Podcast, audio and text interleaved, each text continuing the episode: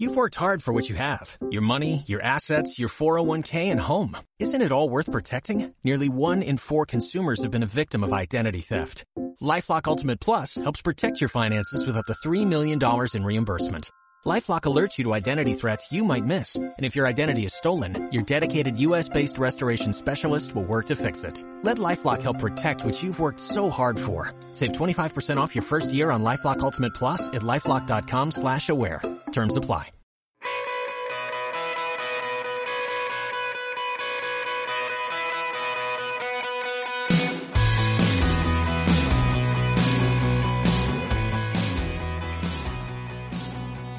Por muchos años se ha debatido sobre si se debe legalizar o no el uso de la marihuana. Por un lado, el uso medicinal para las personas que sufren dolores intensos y que por medio de la sustancia activa de su planta THA pueden mejorar por mucho la calidad de vida. Pero ¿qué decir del uso lúdico de la marihuana? Oye, Homero, ¿quieres fumar un poco de marihuana? Dicen que es una droga inofensiva. Hoy jueves 5 de marzo del 2020, en comisiones del Senado se ha aprobado el uso lúdico de la marihuana. Por esto nos gustaría saber qué es lo que tú opinas sobre el tema y sobre su naturaleza, que es controversial de todas todas. Hoy vamos a platicar con el licenciado en psicología Mario Gutiérrez sobre este tema. Bienvenidos. Este es el podcast de Control Escolar, con entrevistas, noticias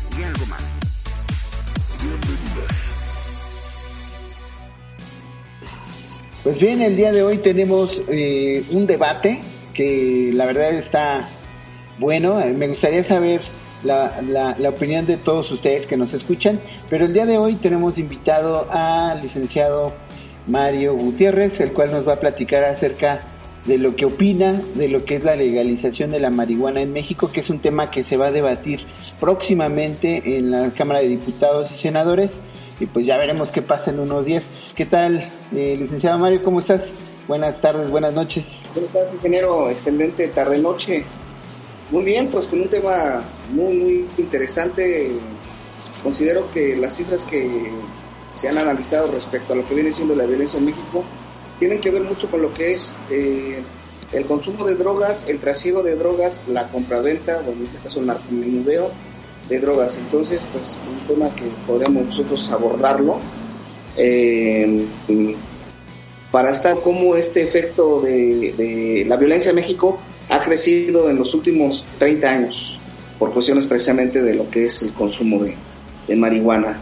Y la legalización, que pues ciertamente pues ahorita está eh, un paso definitivo para estar entendiendo, para encontrar el, el, el, punto exacto de que los legisladores puedan tomar la opinión de la, de la población, de los expertos, de los científicos, y que no sea únicamente una cuestión de legislar entre la gente de la política, sino que involucre a todos los actores de la sociedad, hablamos de las comunidades científicas, de la comunidad científica, de la intelectual y obvio está también de la, de la sociedad juvenil, que es una de las que tiene más porcentaje de consumo de marihuana. Sí, efectivamente. Pero fíjate, ese tema en particular tiene una multifactoriedad tremenda porque, por ejemplo, está la cuestión médica, está la cuestión de la adicción, está la cuestión social, qué es lo que la gente piensa, ¿no? Acerca del uso de la marihuana.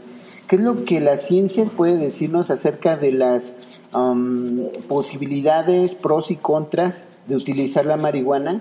Pero también está el, la cuestión política, porque se está volviendo un tema político y económico. Y para acabar, para que veas que sí tiene muchos factores, la cuestión, como tú bien lo decías, de la seguridad. Porque por ejemplo, tenemos el caso de Uruguay, que es un país que prácticamente abrió sus puertas al, consumo de la cannabis en cuestión tanto lúdico como en cuestión medicinal. En México tenemos un caso muy sonado hace algunos años del caso de, de una niña Grace que necesitaba, que tenía mucha cuestión de mm, epilepsia y tenía problemas graves de salud. ¿Recuerdas ese caso? Sí, sí, sí, muy.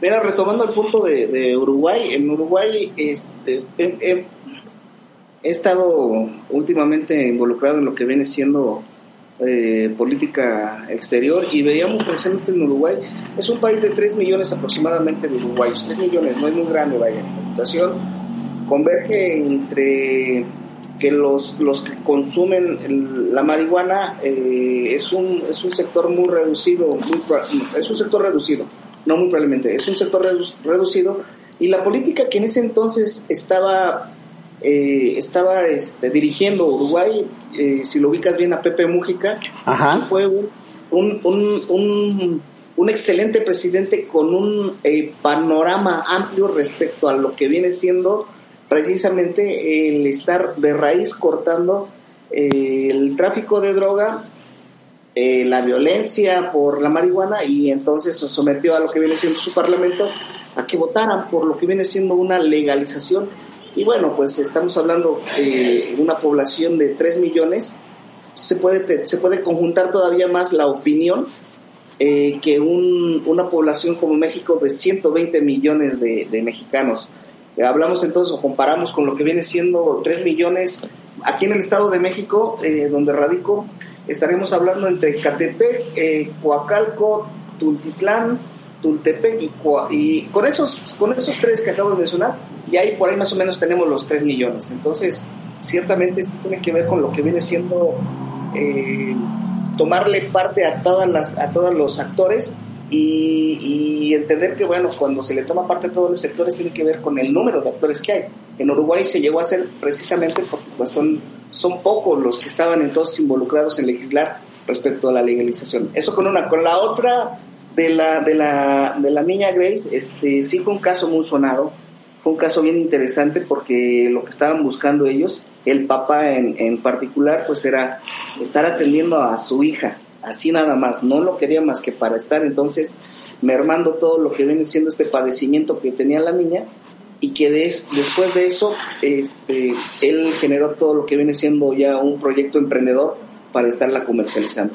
Pero sí, pues ciertamente la, el, tema respecto a lo que viene siendo medicinal o fines recreativos sí tiene que ver todo con lo que viene siendo una, una ley o, la ley que en, dado momento los que estarían encargándose de eso, los legisladores tendrían que estar viendo el panorama completo y lo vuelvo a comentar. Tiene que ver entonces lo que viene siendo todos los actores que hay. Se tiene que hacer, se tiene que hacer un análisis exhaustivo y grande tanto de lo que ha pasado en otros países, no solo Uruguay. Uruguay nos queda porque es cuestión Latinoamérica, cuestión un poquito de, de creencias y todo eso. Pero por ejemplo, yo creo que sería bueno uh, saber qué fue lo que pasó también en, en, en, Holanda, ¿no?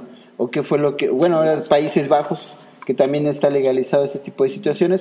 No somos Holanda, no tenemos esos, este, ni siquiera tradiciones como las de ellos, pero nos pueden servir. Pero fíjate, por ejemplo, en Uruguay, que es el caso que tenemos más cerquita, que se puede parecer más a nosotros, no por cantidad de, personas, sino por cuestiones de creencias, se, se estima que del 2014 al en el 2014 el 9%, 9.3% de los uruguayos consumían marihuana, pero en el 2018 creció a, a 14.6%. O sea, sí tuvo un crecimiento tremendo a partir de que la legalizaron. Ahora, ahora se puede decir que hay más gente que la consume eh, en Uruguay. Y, lo que se busca con la legalización, pues es, yo creo que principalmente eh, radicar un, cuestión, un poco la cuestión de la seguridad. Dicen por ahí quitarle el negocio a los narcos para, para que ellos ya no tengan este pues esa cosquillita, ¿no? De estar vendiendo la marihuana por mercado negro. En, en Uruguay lo que hacen es de que el gobierno es quien lo cosecha y quien lo distribuye. Se vende a través de farmacias que las farmacias tienen que estar registradas y tienen que estar este, los usuarios. Si tú vas y quieres comprar, no puedes, tienes que primero registrarte en un padrón y, y si estás registrado puedes acudir a, las farmacias, que son pocas, apenas es el 1% de las farmacias, menos del 1% de las farmacias de todo Uruguay, este, pero puedes llegar y comprarla y solamente puedes comprar cierta cantidad, no puedes comprar para toda la despensa, ¿no? O sea, nada más son como para dosis personales, por así decirlo. Ah, perdón, comentaba yo, fíjate, ellos lo hicieron pensando en quitarle el negocio al narco y, bajar la violencia, porque también tenían problemas de violencia. Y sin embargo, toda, dicen que la violencia se movió de la marihuana a la cocaína y ahora la cocaína es lo que todavía sigue siendo un problema grave allá. Sí bajó, sí un poco, pero de todos modos la cuestión de la violencia sigue. No paró. No paró. Sí, este, híjoles, yo, yo creo que ahí sí hablar de, ¿qué te puedo decir? De que el gobierno administre directamente el, el, trasiego, o más bien dicho, no el trasiego, la venta de marihuana. La siembra, la siembra y la distribución.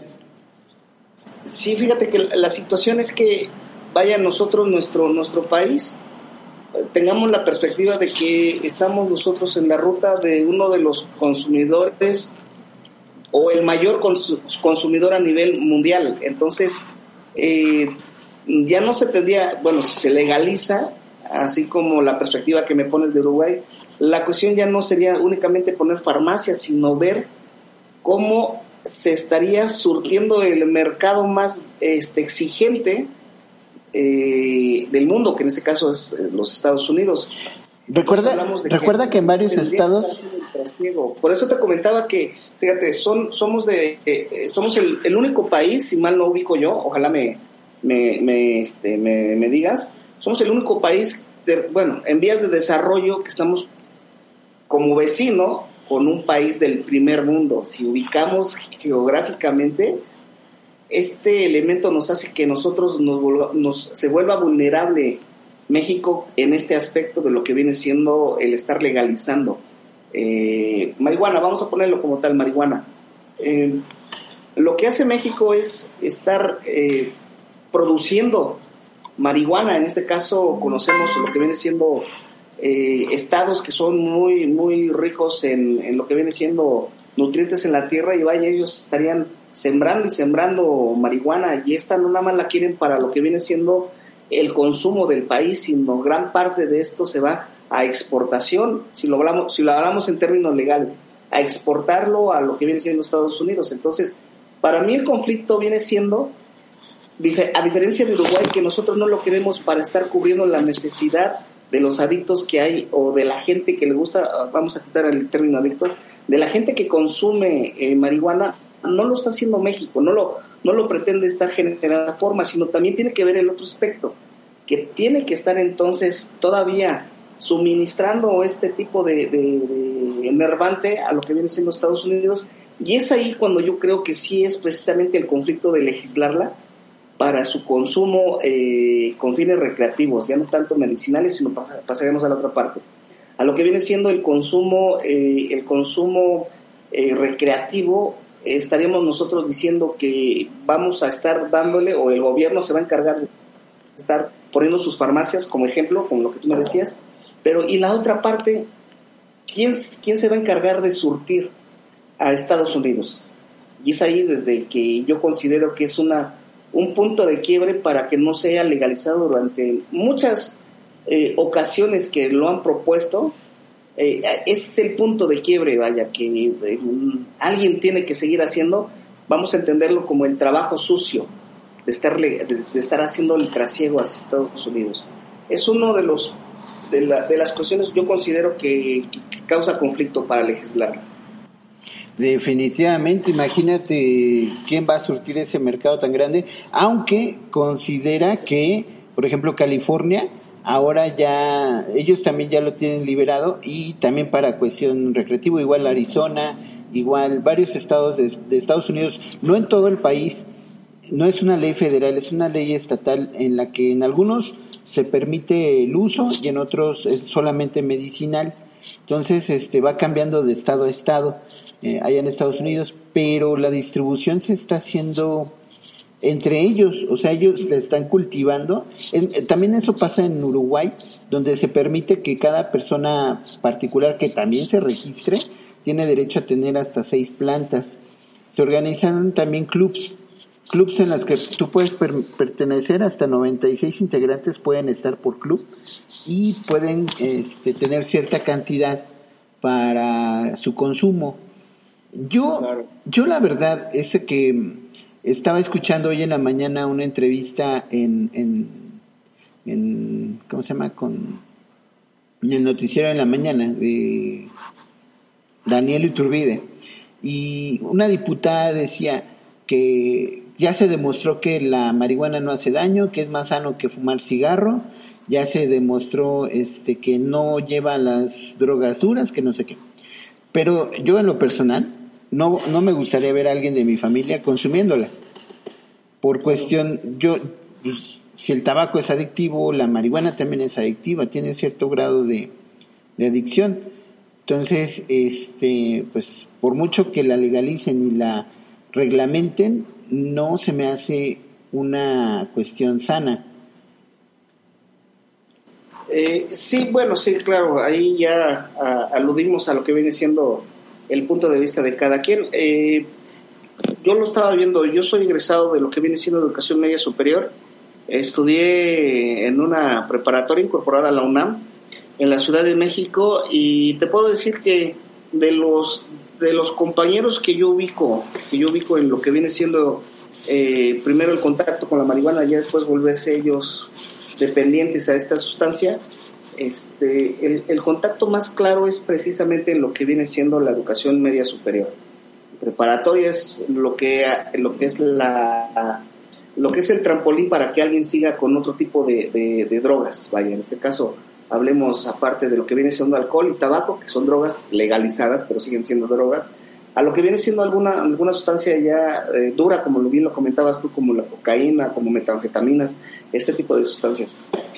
La cuestión de legislar la, la, la marihuana con fines recreativos también tiene que ver con lo que en algún momento comentábamos nosotros en un tema eh, aparte, Luis, que era precisamente fomentar los valores. Ahora que tú dices, yo no, yo no quisiera ver a un familiar que estuviera consumiendo marihuana. Eh, yo soy de la idea de que para que esto no llegue a pasar, debemos otra vez prevenir con acciones contundentes basadas en valores. Está bien, porque es otro punto que los legisladores, eh, ojalá que lo vean, que también tienen que estar fomentando la prevención, la, lo que la dinámica familiar adecuada, para que los jóvenes entiendan que no es más que, está bien, un fin recreativo, pero que no tendrían que estar siendo ya parte de su vida como muchas gentes que en mi caso yo lo vi en la preparatoria, digamos, a la Facultad de Psicología en la UNAM, y ya no era una cuestión de diversión, sino ya era, era ahora sí una situación de dependencia exclusivamente el que ellos estuvieran consumiendo marihuana. ¿Por qué? Porque ya no supieron separar dentro de lo que viene siendo la fiesta, la diversión, a lo que viene siendo la, involucrarla en su vida como una dependencia. Y eso te podría decir que hasta la fecha, yo que he tenido contacto con algunos compañeros, lo siguen haciendo. Eh, de lo que viene siendo la licenciatura, ni hablar, aunque suena absurdo, pero dentro de la maestría, también tenía gente, compañeros, que eran eh, adictos a lo que viene siendo, vaya, el término adicto, vuelvo a decirlo, lo quitamos, que eran este, eh, consumidores frecuentes de la marihuana, eh, y ya no importaba ya tanto lo que viene siendo el estatus, sino que ellos lo vienen arrastrando desde la preparatoria, donde tuvieron precisamente su primer contacto. Bien, entonces mi, punto, mi punto de vista es, se tiene que legislar, se tiene que ver, como tú decías, cuestiones multifactoriales y dentro de, eso, de esas cuestiones multifactoriales se tendría que ver precisamente lo que es los valores y la prevención. Para mí, fundamental. Mm, no es muy agradable ver, ver, a alguien drogándose, claro que no, ni tomado, ni alcoholizado, ni, ni fumando tabaco. No es agradable, porque se están destruyendo, vaya, de una perspectiva, eh, de una cuestión física. Ellos, los que son alcohólicos, terminan en una situación difícil, los eh, fumadores crónicos terminan en una situación difícil, pero vuelvo a decir, este tipo de drogas legales sigue dañando a la sociedad sigue este, separando familias, sigue generando muertes y nadie eh, dice nada ahorita respecto a lo que viene siendo, eh, aparte de legalizar la, marihuana, nadie está haciendo entonces labor para estar estas dos drogas que son legales disminuyendo su consumo en México. Eh, me, voy al punto de que estamos en una sociedad de doble moral. doble moral en la cual se dice no, no fumes marihuana, pero la gente fuma tabaco no fumes marihuana, pero la gente se alcoholiza. No fumes marihuana, pero eh, esa es la cuestión que pasa entonces, o que tienen que ver precisamente los que legislan o los que pretenden legislar o los que pretenden proponer esta, esta propuesta, esta iniciativa, perdón, para que entonces se vea que lo que viene siendo el consumo de, marihuana, legalizar el consumo de marihuana también es únicamente la punta del iceberg de, lo que, de todo lo que tiene la sociedad mexicana. Una, una doble moral, comento yo, que nos hace entender que estaríamos entonces teniendo o teniendo que estar preparando una plataforma con una sociedad, con una generación nueva de valores, de civismo, de, de respeto, tolerancia, que eso es lo que le hace falta eh, a una sociedad que puede entonces, ahora sí, si una sociedad tiene estos elementos, podría estar discerniendo si se puede legalizar o no se puede legalizar X o Y, eh, X o Y sustancia. En algún, en algún punto yo creo que la legalización va a ser un hecho. En algún punto la gente o los lo, lo va a pedir más. Es más, hay un caso, recuerdas que la COFEPRIS tuvo que autorizar que unas personas uh, sembraran y tuvieran este, marihuana. Eso ha permitido la generación de algunos negocios ya en la Ciudad de México. Aquí tengo una lista de ocho, ocho proyectos canábicos en la Ciudad de México. Es un restaurante, por ejemplo, en la que tú puedes encontrar este, galletas con cannabis. Otro que se llama brownies, brownies, ajá. Hay uno que se llama, hay, uno, hay un restaurante. Me tocó a mí verlo eso en la Facultad de Psicología, eh, que llevaban gente que se dedicaba a estar vendiendo marihuana, ya no era pues para consumirla por fumarla, sino por comerla. Por comerla. Mucho. Mira, hay un, hay un restaurante que se llama Amor de Verde, eh, también es eh, proyecto de cannabis, que venden paquetes de galletas de vainilla, vinagretas de aceite, balsámico de mora o de mango, con chile chiltepín, cupcakes, que también son, los, los, este, esas cosas. Hay un museo de cáñamo de la marihuana, o sea, a lo mejor este no te la venden, pero es un museo en la que te explican los diferentes usos de, de la planta. Hay otro en la Roma y la Doctores que se llama Grow Shop, promueve los cultivos orgánicos desde tu casa o departamento, en el que eh, puedes tener tu propio huerto urbano y cosechar hortalizas de plantas medicinales. Dice, aunque la tienda se especializa en cultivos hidropónicos, también te ofrecen la cuestión verde. Otro club canábico se llama Xochipili, este, la que ellos hacen ponerte al tanto de cuál es lo que está pasando cuando eres miembro. Eh, también participan en una siembra y otro, y dice, te proporcionan consultas gratuitas con médicos especialistas que te atienden en malestares relacionados con la planta. O sea, bueno, malestares que te quita la planta, ¿no? Así como asistencia psicológica para prevenir el consumo problemático. Eso me parece más, más sano. Y hay otro que se llama una revista que está dedicada al tema totalmente. O sea, se está volviendo parte de la cultura, ¿no? La cuestión de la cannabis.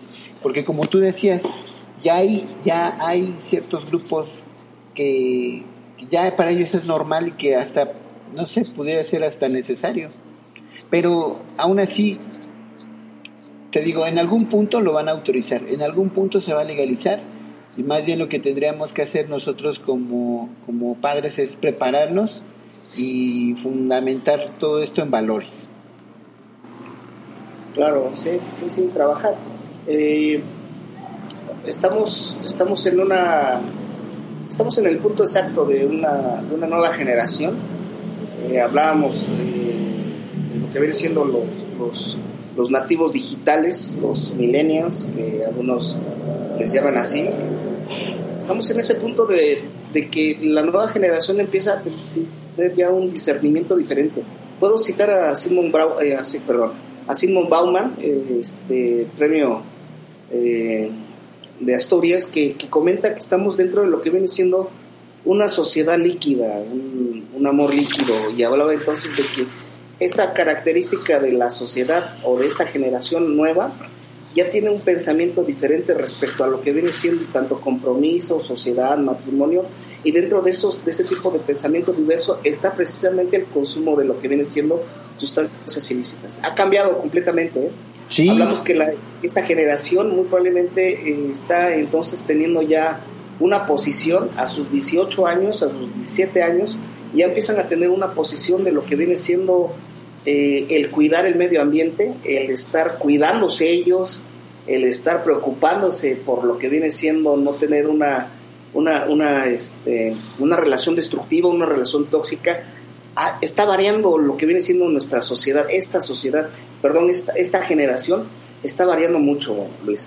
Y yo considero que eso va a ser un elemento para que, como tú dices, se legalice, se pueda estar legislando, se esté autorizando y que entonces no tengamos el boom de gente que va a decir es esto ya es legal, pues lo podemos consumir donde sea, sino que aludo a lo que viene siendo que esta, esta generación de nativos digitales ya tiene un, un discernimiento diferente a lo que viene siendo el consumo de la marihuana. Para mí también eso es un, un, punto, un punto eh, a favor para que no veamos un alto incremento en el consumo de marihuana en, en fechas posteriores cuando se llegue, vamos a decirlo así, que se llegue a estar aprobando esta iniciativa de ley que se llegue a estar concretando, yo creo que ahí vamos a tener precisamente un elemento a favor como sociedad, que nuestros jóvenes actuales están ya teniendo una preocupación diferente. En, los, en el caso de los 80, eh, yo me acuerdo de los 80, digo, bueno, yo eh, ubico los 80 con que era precisamente una droga de moda, la marihuana. Empezaba entonces lo que viene siendo este Caro Quintero y, y fue un boom y entonces mucha gente que no lo hacía, lo hizo, vaya, muchos jóvenes. Pero ahorita no tenemos precisamente ese factor o esos elementos de la historia que nos lleva a, entender por qué mucha gente se volvió adicta a la marihuana. Tenemos otros, otros paradigmas, perdón, otros elementos, no paradigmas, perdón, tenemos otros elementos que va a juzgar a favor de nuestra sociedad, eh, que podamos estar viendo que sí va a haber una legalización, pero también va a haber lo que viene siendo una conciencia colectiva por parte de nuestra generación juvenil. Exactamente, y, pues bien, yo creo que eh, tendríamos que de alguna manera aceptar que el cambio viene. Por ejemplo, algo que también me llama la atención y que tiene mucha razón de que la generación está haciendo cambios diferentes es, por ejemplo, esto que va a pasar el 9 de marzo Nunca se había exigido como ahora los derechos de las mujeres. Me da mucho gusto porque porque sí ya no somos una, una generación machista, aunque todavía hay quienes se resistan, pero, o sea, se están viendo esos cambios y ojalá no nos paremos ahí, ojalá también haya cambios, por ejemplo, en la cuestión, como ya lo decías, ecológica, pero yo creo que todavía necesitamos más, más cambios, no nada más quitar las bolsas de plástico, sino también este eh, eh, buscar que, eh, el gobierno se haga cargo de lo que tiene que hacerse cargo, pero nosotros como ciudadanos también encontrar qué podemos hacer. Este, los cambios, por ejemplo, dejando de tirar la basura en la esquina, dejando de, de, de, pasar, de dar nuestro moche porque pase el carro en el, en el verificentro. Entonces, este, exigiéndole al gobierno, pero exigiéndonos a nosotros como sociedad y olvidarnos del gandallismo, ¿no? De, del, ¿y a ti qué te importa? o a ti en qué te perjudica? Cosas de ese estilo que, que no ayudan en nada y que solamente eh, perjudican a la sociedad donde vivimos. Pues, ¿algo más que quieras agregar? Pues mira, yo, yo cierro mi participación con esa parte que acabo de decir y puedo estar aludiendo a las palabras de, del expresidente de Estados Unidos, de John F. Kennedy, que decía, no te preguntes lo que tu país puede hacer por ti, mejor pregúntate qué puedes hacer tú por tu país. Y entonces ya vamos a manejar lo que viene siendo una corresponsabilidad. Todos tenemos responsabilidad ahorita y dentro de lo que viene siendo el tema, pues esa responsabilidad nos involucra a nosotros como padres. Bueno, yo me pongo en, una cosa muy personal. Yo como padre eh, tengo que fomentar valores a mi hijo, tolerancia, respeto y hablar y documentar mucho sobre el tema para que él pueda discernir. No lo puedo estar yo, eh, no le puedo estar yo negando absolutamente eh, um, no, ya y tampoco le puedo limitar en sus acciones posteriores, pero lo que puedo hacer es estar mm, trabajando mucho con los valores conmigo, con la tolerancia, con el respeto y él va a poder discernir más adelante cualquier postura o cualquier acción, eh, porque estoy convencido que va a ser responsable. Eso es lo que yo hago como padre. Lo que hago como, como parte de esta sociedad es eh, definitivamente ser congruente, no estar, eh, no estar diciendo que algunas cosas no se hacen y yo hacer otras. La congruencia también eh, dentro de lo que viene siendo la sociedad va a ser un, un parteaguas. Hay que ser congruentes con nuestra sociedad y pues vamos a esperar a lo que pase a, en, a favor e en contra de la legalización en nuestro país. Te digo que son muchos factores. Eh, lo que pase a favor o en contra, yo creo que va a ser lo de menos. Lo demás va a ser cómo lo vamos a tomar nosotros y cómo vamos a trabajar en ello como sociedad. Eso sería eh, mi punto de vista. Pues muy padre, tu, la verdad es que me gusta este cómo lo piensas. Y pues bueno, vamos a, a, pedir también la opinión de los que nos escuchan. ¿Qué opinan acerca de esto? ¿Cómo votarían, no? Si a favor o en contra. ¿Y qué podemos hacer para...? Porque de alguna manera... Ay, perdón, pero yo no, yo votaría en contra, aunque todos sé que tarde o temprano lo van a aceptar, ¿no? Claro, sí, sí, sí. Eh, pues es lo que te decía, a favor o en contra yo creo que es lo de menos, lo demás es cómo vamos a estar trabajando nosotros con esa, con esa decisión, a favor o en contra, eso ya lo veremos a futuro. Bueno, pues invitar ¿no? a, los a los escuchas que también opinen, opinen, perdón, que sean ellos parte activa de un tema de interés nacional que podría estar siendo entonces eh, no un debate, sino en este caso un foro de expresión. Y tener nosotros también ese ese punto de vista de que de mucha gente que, quisiera participar en la política no es necesario participar en la política es para mí fundamental participar en este tipo de foros. Es correcto. Es correcto. Pues bueno Lick estamos en contacto. Muchas gracias. Te esperamos para la próxima. Ok muy bien. Pues bueno buenas noches a todos. Buenas tardes noches ya por estos lares de lo que viene siendo nuestro querido México y pues estamos en contacto. Gracias por la invitación, Inge, y pues a la orden en temas posteriores. Hasta pronto. Te esperamos en nuestra próxima emisión del podcast en Evox, Spotify, iTunes y también por YouTube. Hasta pronto. You've worked hard for what you have your money, your assets, your 401k, and home. Isn't it all worth protecting? Nearly one in four consumers have been a victim of identity theft. LifeLock Ultimate Plus helps protect your finances with up to $3 million in reimbursement. LifeLock alerts you to identity threats you might miss. And if your identity is stolen, your dedicated U.S.-based restoration specialist will work to fix it. Let LifeLock help protect what you've worked so hard for. Save 25% off your first year on LifeLock Ultimate Plus at LifeLock.com slash aware. Terms apply.